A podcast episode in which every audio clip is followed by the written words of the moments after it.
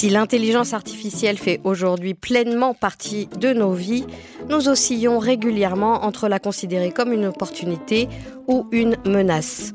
Pourquoi lui fait-on confiance? Pourquoi s'en méfie-t-on? Et quel rôle jouent les médias dans nos perceptions de l'IA C'est ce décodage que nous vous proposons dans ce nouvel épisode d'Au crible de la science, la série conçue pour et avec les lycéens pour comprendre le monde, apprendre à penser par nous-mêmes et exercer notre esprit critique.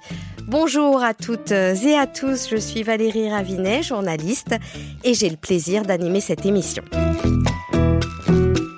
Pour percer les mystères de nos représentations de l'intelligence artificielle, nous avons le plaisir de recevoir aujourd'hui dans le studio du Quai des Savoirs Jean-François Bonnefond. Bonjour. Bonjour.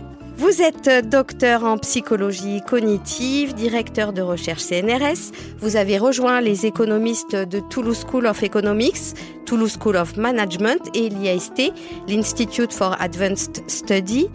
Vous travaillez notamment sur les questions de confiance et coopération entre humains et machines. J'ajoute que vous êtes titulaire de la chaire euh, IA morale de l'Institut interdisciplinaire d'intelligence artificielle de Toulouse, ANITI, et que vous présidez un groupe d'experts de la Commission européenne de l'éthique sur les véhicules autonomes. À distance depuis la Belgique, nous recevons Antonin Descamps. Bonjour. Bonjour. Vous êtes, euh, vous, Antonin Descamps, professeur dans le domaine des innovations médiatiques à l'Université catholique de Louvain et vous menez des recherches au sein de l'Observatoire de recherche sur les médias et le journalisme.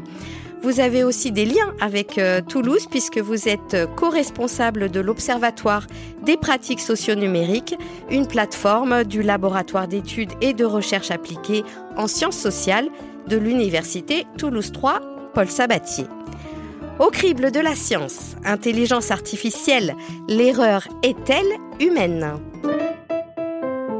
Bah, y a beaucoup de points positifs et beaucoup de points négatifs, donc c'est dur de,